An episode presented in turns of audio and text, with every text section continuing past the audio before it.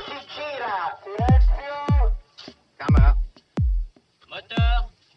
Motore! Partito! Odissea 14702 prima.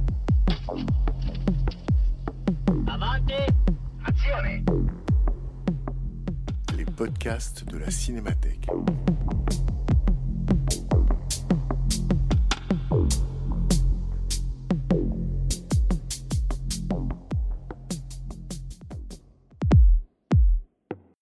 Page de cinéma, votre rendez-vous bimestriel du livre de cinéma commenté par les auteurs et professionnels qui font l'actualité. Aujourd'hui, immersion dans la correspondance de François Truffaut avec Bernard Bastide, auteur de François Truffaut, correspondance avec des écrivains, paru aux éditions Gallimard. Si votre copie se présente la première, c'est que j'ai décidé aujourd'hui de donner les résultats dans l'ordre inverse du mérite. Oui, la recherche de l'absolu vous a conduit droit au zéro, mon ami. Pour les autres moins familiers de Balzac, je dirais qu'il s'agit d'une ténébreuse affaire. Oui, que votre ami Douanel ait cru devoir choisir pour sujet la mort de son aïeul, c'était son droit. Bien que nous sachions qu'il n'hésite pas à sacrifier ses proches quand ça peut lui être utile. C'est pas vrai, monsieur, j'ai pas copié. Ah, Qu'on en juge. Soudain, le moribond se dressa sur son lit, jeta sur ses enfants pleins de terreur un regard foudroyant. Les cheveux qui lui garnissaient le crâne se dressèrent, ses sourcils se relevaient. Son visage s'anima comme si le feu s'y était mis, ce qui le rendit sublime. Il leva un poing crispé par la rage et cria d'une voix de tonnerre le fameux mot d'Archimède, Eureka, j'ai trouvé Eh bien, moi aussi, j'ai trouvé, Douanel. Vous êtes un abominable plagiaire.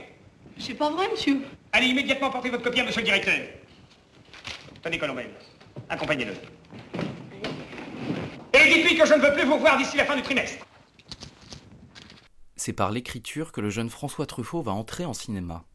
Cet autodidacte passionné devient critique, notamment et surtout au cahier du cinéma. Il reste un des grands artisans du concept de cinéma d'auteur dans les années 50. Pamphlétaire redoutable, admiré autant que craint, écrire lui permet de confronter ses idées, débattre, préciser sa pensée, de se projeter son cinéma idéal. Ainsi, il peut concrétiser ce que deviendra sa propre mise en scène.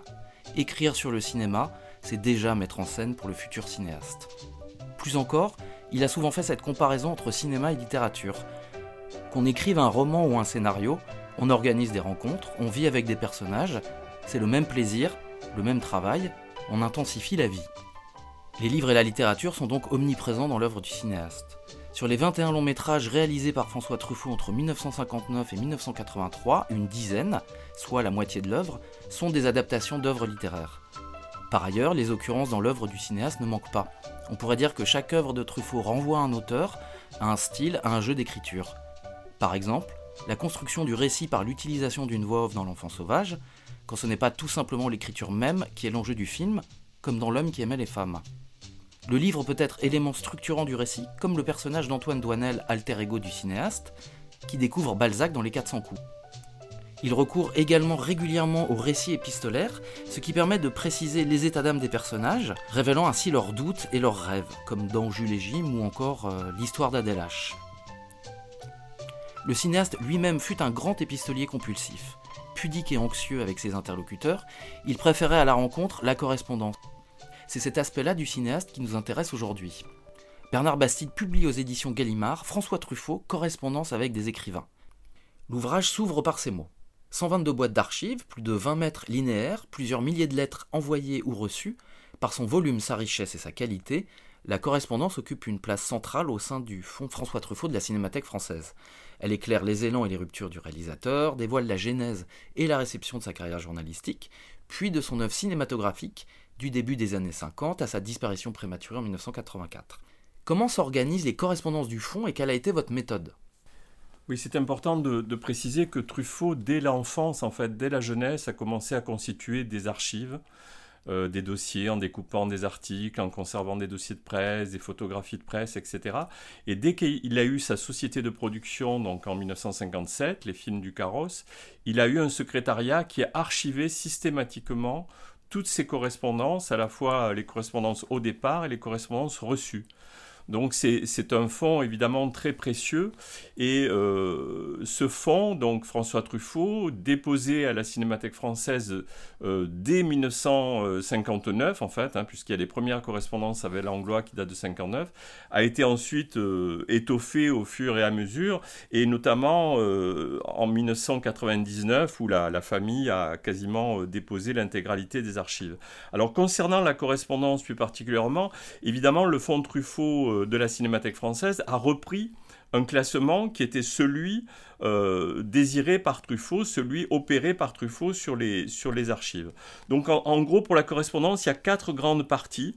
Euh, donc la première partie, c'est ce qu'on appelle la correspondance courante, c'est-à-dire les lettres reçues et envoyées par euh, Truffaut qui sont classées par ordre alphabétique de correspondants. Ensuite, il y a ce qu'on appelle la correspondance diverse, c'est-à-dire les lettres reçues et envoyées par Truffaut, mais cette fois dans un classement chronologique. Ensuite, il y a une troisième partie qui est correspondance chronologique au départ. Donc, c'est un classement chronologique euh, de ce qu'on appelle les pelures, c'est-à-dire les doubles des lettres euh, dactylographiées par le secrétariat. Et euh, quatrième partie, donc une correspondance reçue et secrétariat, donc qui est là une correspondance purement passive de Truffaut. Et il faut savoir que depuis quelques années, donc la Cinémathèque française a acquis auprès de, la famille euh, un certain nombre de lettres originales, en fait, de personnalités célèbres, hein, Genet, Renoir et, beaucoup d'autres. Et donc, on a, euh, ces, quatre classements, plus euh, effectivement les, originaux maintenant qui commencent à s'ajouter au fond. Et on s'aperçoit que parfois ça se recoupe, parfois ça se complète. Donc en fait, il faut balayer l'ensemble du champ pour arriver à avoir une, une vision un peu intégrale, effectivement, de, de, cette richesse incroyable de, euh, de correspondants pendant toute l'activité professionnelle de Truffaut. Vous parlez de littérature comme d'un refuge pour François Truffaut. Quelles œuvres ont marqué le jeune lecteur? Il y a un élément euh, fondamental, je pense qu'il faut comprendre, c'est que euh, il est né d'une mère célibataire et d'un père inconnu. Et je pense que Truffaut a passé sa vie en fait à euh, chercher des pères de substitution et à recréer des foyers comme ça euh, euh, de substitution hein, qui étaient censés pallier effectivement à ce, à ce manque affectif qu'il avait connu dans l'enfance. Alors la première figure importante, c'est sa grand-mère maternelle, c'est elle qui va lui faire découvrir le livre, le goût du livre, qui va l'amener dans des librairies, qui va l'amener dans des bibliothèques de quartier. Donc là, il y a tout un travail d'initiation hein, où il va commencer évidemment par des lectures d'enfance, mais très peu en fait, hein, puisqu'il détestait Jules Verne, par exemple, tout de suite il va passer à des, lectures relativement adultes. Et puis euh, pendant la guerre et, un peu à la, libération, il va constituer toute une bibliothèque à partir de petits classiques Fayard, qui étaient des classiques euh, bon marché, imprimés sur du mauvais papier, où la reliure se détachait facilement. Mais il va avoir une approche euh, qui est qui est propre effectivement aux, autodidactes, c'est-à-dire qu'il va lire tous les auteurs de A à Z, plus précisément de B à Balzac jusqu'à Z jusqu'à Zola. Et effectivement, on peut dire déjà que Balzac et Zola seront deux des grands auteurs qu'il va lire pendant cette période-là. Il a toujours privilégié une, littérature relativement classique. Truffaut est passé complètement, par exemple, à côté du nouveau roman et, ça n'a pas eu du tout euh, d'impact sur ses, goûts littéraires. Alors, cette, littérature, toutes ces, lectures l'ont beaucoup nourri. Euh, l'ont ont beaucoup nourri son imaginaire, l'ont beaucoup construit. Mais il y a eu un événement euh, fondateur au moment de la libération, c'est que d'abord Truffaut est revenu vivre auprès de sa mère et donc euh, a, coupé le lien qu'il avait avec sa, grand-mère, et euh, il y a eu la découverte du cinéma. Hein, on peut dater effectivement de 45-46 les premiers films qui le marquent, hein, Citizen Kane, Orson Welles, Guitry, voilà les, premiers films vraiment qui le, le marquent, le roman d'un tricheur. Et à ce moment-là, il va y avoir une espèce de, pas de gommage de, la littérature, mais de, passage de relais, effectivement, entre le goût de la littérature et le goût du cinéma. Et on, comprend qu'à ce moment-là, le cinéma va devenir premier. Hein, dans, son, euh, dans sa pratique culturelle, dans sa, découverte du monde, dans son, cette façon d'aborder, effectivement, euh, d'appréhender le monde extérieur, c'est par le spectre du cinéma que ça va se passer. Cette jolie rousse était ma voisine. Elle s'appelait Maïté. Maintenant que j'écris ce livre, je comprends que ce qui m'a attiré vers elle, c'était justement de la voir lire. C'est certainement à ma mère que je suis redevable d'avoir très tôt aimé les livres, la lecture. Une fois pour toutes, elle m'avait interdit de jouer, de bouger ou même d'éternuer. Je ne devais pas quitter la chaise qui m'était allouée, mais par contre, je pouvais lire à volonté, à condition de tourner les pages sans faire de bruit. Elle avait l'habitude de se promener à demi nue devant moi, non pour me provoquer évidemment, mais plutôt, je suppose, pour se confirmer à elle-même que je n'existais pas. En me donnant à poster sa correspondance amoureuse, elle me témoignait une confiance que je ne méritais pas, puisque ses lettres parvenaient rarement à destination. Mon amour, je ne comprends rien à ton silence. Je n'ai reçu aucune lettre de toi depuis deux semaines. Je me demande si les miennes te parviennent. Décidément, les mystères de la poste sont insondables. Insondables.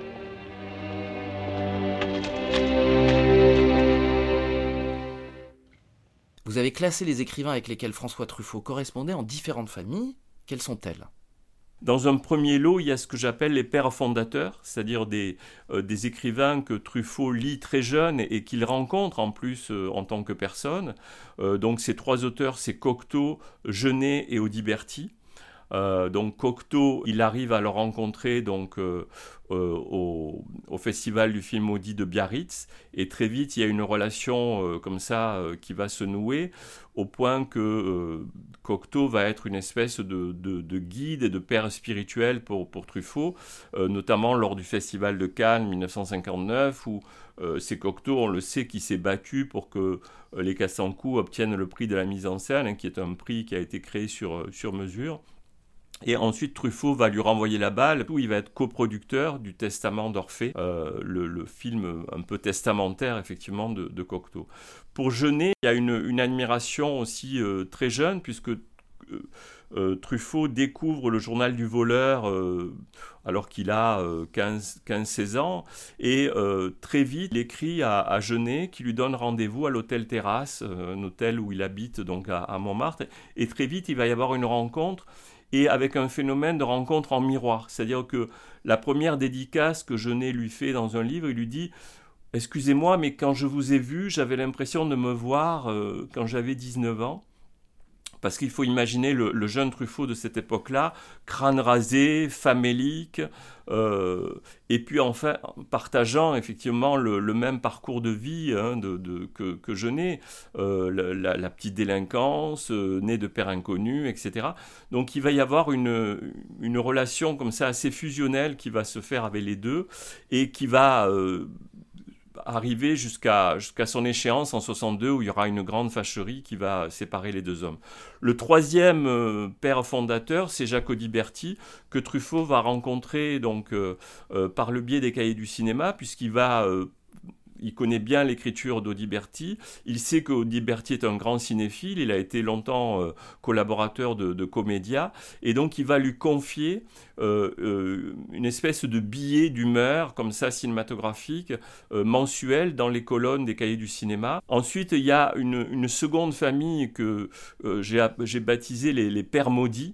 Hein, donc ce sont des, écrivains euh, classés dans les écrivains un peu fascistes. Donc il y a euh, Lucien Rebatté, euh, Félicien Marceau Claude Elsen. Alors c'est uniquement avec Rebatté que, Truffaut aura véritablement une relation un peu, un peu suivie, à la fois épistolaire et puis des, vraies rencontres.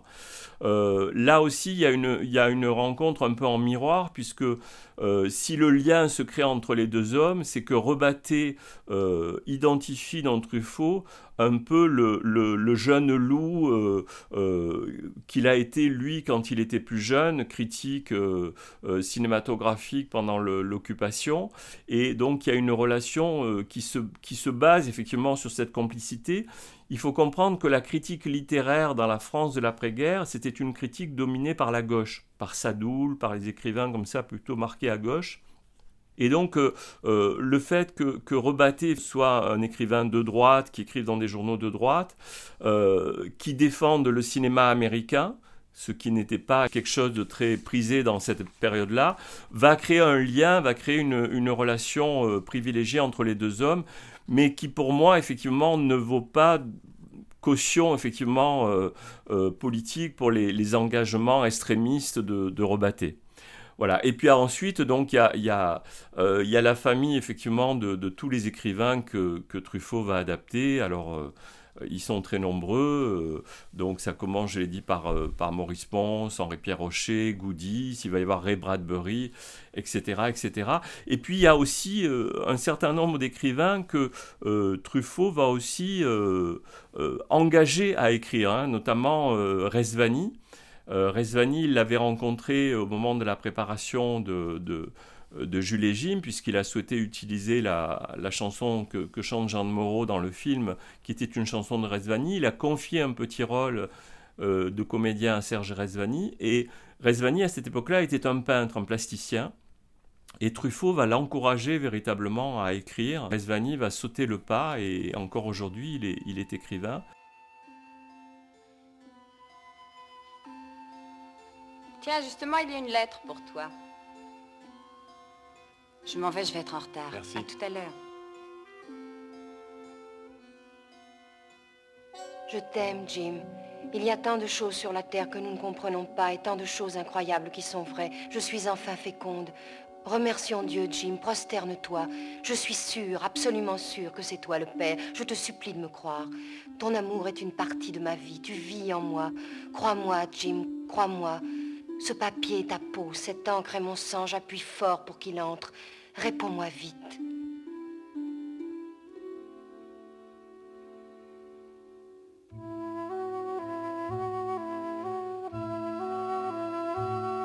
Gilbert Mon amour, je te crois, je crois en toi, je me prépare à partir vers toi. Quand je rencontre un morceau de bon en moi, je sais qu'il vient de toi. Ils s'étaient promis jadis de ne jamais plus téléphoner, craignant d'entendre leur voix sans pouvoir se toucher. Leur lettre était trois jours en route. Ils échangeaient un dialogue de sourds.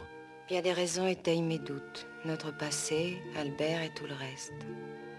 Je ne penserai plus à vous pour que vous ne pensiez plus à moi. À présent, vous me dégoûtez, et j'ai tort, car rien ne doit dégoûter. Truffaut va développer une véritable passion pour les romans de série noire, sur les 11 adaptations littéraires euh, qu'il a réalisées durant sa carrière, la moitié sont des adaptations de séries noires. Comment est-ce qu'il est arrivé à ce genre? D'abord en tant que lecteur, puis plus tard comme cinéaste.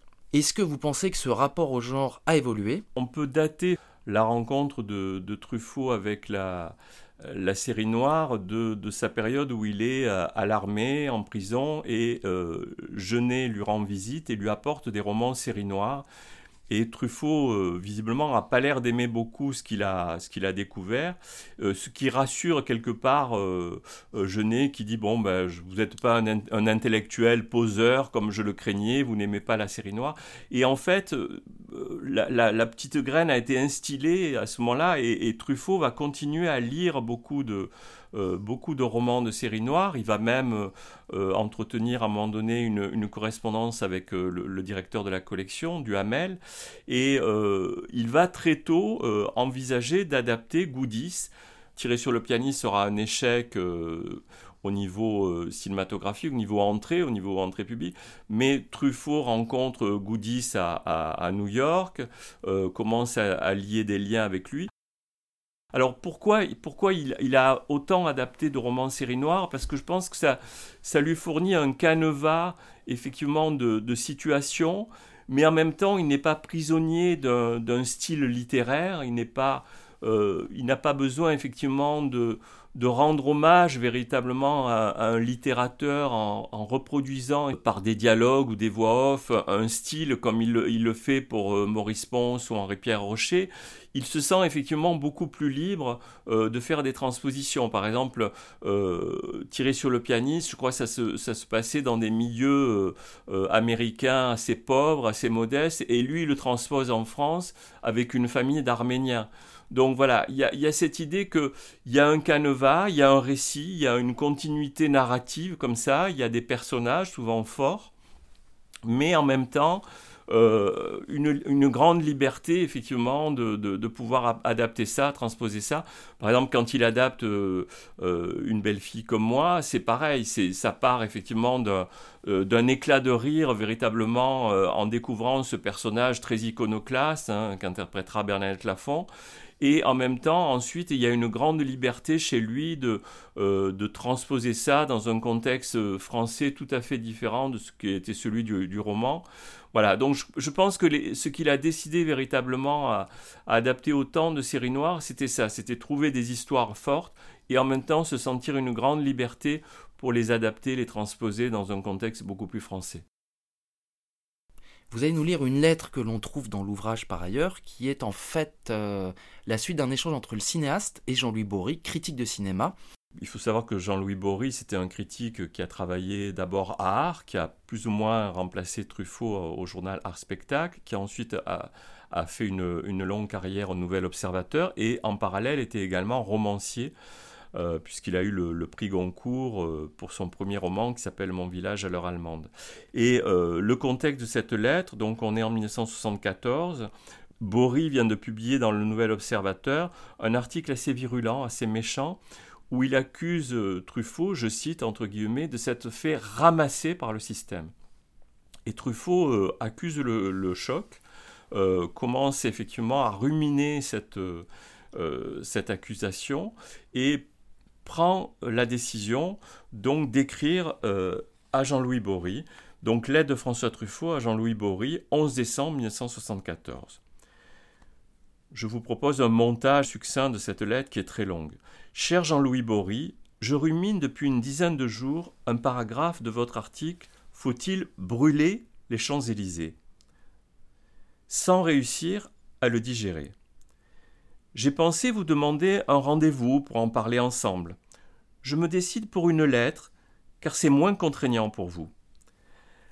La phrase qui m'agite est celle-ci. Truffaut, Chabrol, Demi, Romer se sont fait ramasser par le système. S'il s'agissait d'une appréciation, d'un jugement de valeur, je ne répondrais évidemment pas. Mais il s'agit de morale. Et qui aime se faire traiter de salaud. Je peux me tromper, mais j'ai l'impression d'être un metteur en scène de cinéma qui travaille dans le même esprit que vous comme écrivain. Nous choisissons librement nos sujets, nous les traitons à notre idée et nous les mettons en circulation. J'ai tourné 13 films, quelques succès relatifs, quelques échecs relatifs, trois bides absolus. La peau douce, La sirène du Mississippi, Les deux Anglaises. Que me reprochez-vous au juste De ne pas avoir eu assez d'échecs ou de réussites? Sur ces treize films, lesquels vous apparaissent comme des concessions au système? Je raconte des histoires avec un début, un milieu, une fin, même si je sais que finalement, l'intérêt est ailleurs que dans l'intrigue elle-même. Alors à ce moment-là, Truffaut revisite toute sa carrière, film après film, avec un sens autocritique particulièrement aigu, développé. Bon ou mauvais, mes films sont ceux que j'ai voulu faire et seulement ceux-là. Je les ai tournés avec les acteurs, connus ou inconnus que j'avais choisis et que j'aimais. Si on doit un jour me refuser un projet, je m'en irai le tourner en Suède ou ailleurs. Je suis conscient d'avoir accompli la moitié de mon trajet et j'ai la volonté de réussir plus complètement les 13 prochains films. Croyez-moi sincèrement votre, François Truffaut. La place de la littérature, on l'a vu, elle est partout dans le cinéma de François Truffaut. Et je voulais prendre l'exemple de Fahrenheit 451, qui est le seul film de science-fiction réalisé par François Truffaut, qui par ailleurs détestait ce genre euh, tant en littérature euh, qu'au cinéma. Qu'est-ce qui a intéressé le cinéaste dans ce récit précisément? Est-ce que chez François Truffaut, il y a un style dans l'adaptation? Il y a une très belle lettre, effectivement, à Kundera, où Kundera hésite, effectivement, à, se porter disponible pour adapter le, roman que Truffaut lui propose. Et Truffaut lui écrit en lui disant, mais vous avez raison, ce qui est le plus important, c'est votre œuvre littéraire, c'est la littérature. Hein. et à plusieurs reprises, euh, Truffaut écrit que euh, le cinéma passe beaucoup trop de temps à piller la littérature. Et on s'aperçoit que euh, sur la durée, effectivement, il va de moins en moins adapter d'œuvres littéraires et de plus en plus faire des scénarios originaux. Donc il y avait vraiment cette idée de, rendre hommage à un texte et d'enchasser véritablement l'écrit dans le, corps du film et ainsi de, rendre aussi hommage à des livres et de les faire reconnaître. Il faut savoir que Jules et avait été un bide au moment de sa sortie chez Gallimard et grâce au film de Truffaut, le, le livre a été un succès non seulement en France, mais dans le monde entier, il a été traduit jusqu'au Japon. Est-ce qu'il y a un style euh, qu'on retrouve de film en film? C'est très difficile à dire. Ce qu'il y a, c'est qu'effectivement, il y a des hommages à des œuvres particulières. Euh, c'est ce que je viens de citer, donc euh, à des livres particuliers comme, comme Jules et Jim, comme les, deux Anglaises, etc. Et Fahrenheit 451, ça serait l'hommage à tous les livres. Hein. ça serait une espèce de condensé. C'était un livre qui défendait effectivement l'écrit, qui défendait le, livre. Euh, et euh, la scène qui l'a incité à faire ça, c'est la scène de la fin avec ces hommes livres hein, qui se retrouvent sur une île et qui récitent chacun par cœur euh, des livres qui ont, qui été brûlés hein, pour pouvoir les, les, transmettre aux générations futures. Donc on a plein de référents aux livres dans, enchâssés dans l'œuvre de Truffaut. On a des micro-références à Balzac partout, à Leblanc, hein, euh, donc 813 euh, euh, est cité dans quasiment tous les films avec soit des numéros de, portes, d'hôtels, de, soit des, des tas de, micro-références comme ça. Et puis voilà, il y a, une espèce de, bain comme ça, de, continuum littéraire. C'est tout ce que tout ce qui a nourri en fait Truffaut pendant des, décennies, euh, comme ça, qui rejaillit dans des, euh, dans des décors, dans des, dans des dialogues, dans des voix off, etc.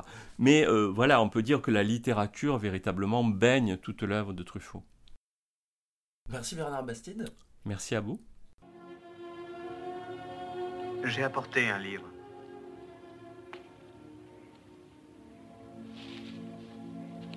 Mais lequel? Voyons un peu.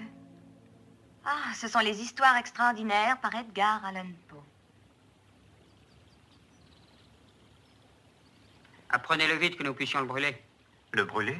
Oui, bien entendu, il le faut. Nous aussi, nous brûlons les livres. Oui, nous les brûlons. Nous les mettons à l'abri dans nos mémoires. Personne ne pourra les prendre où ils sont.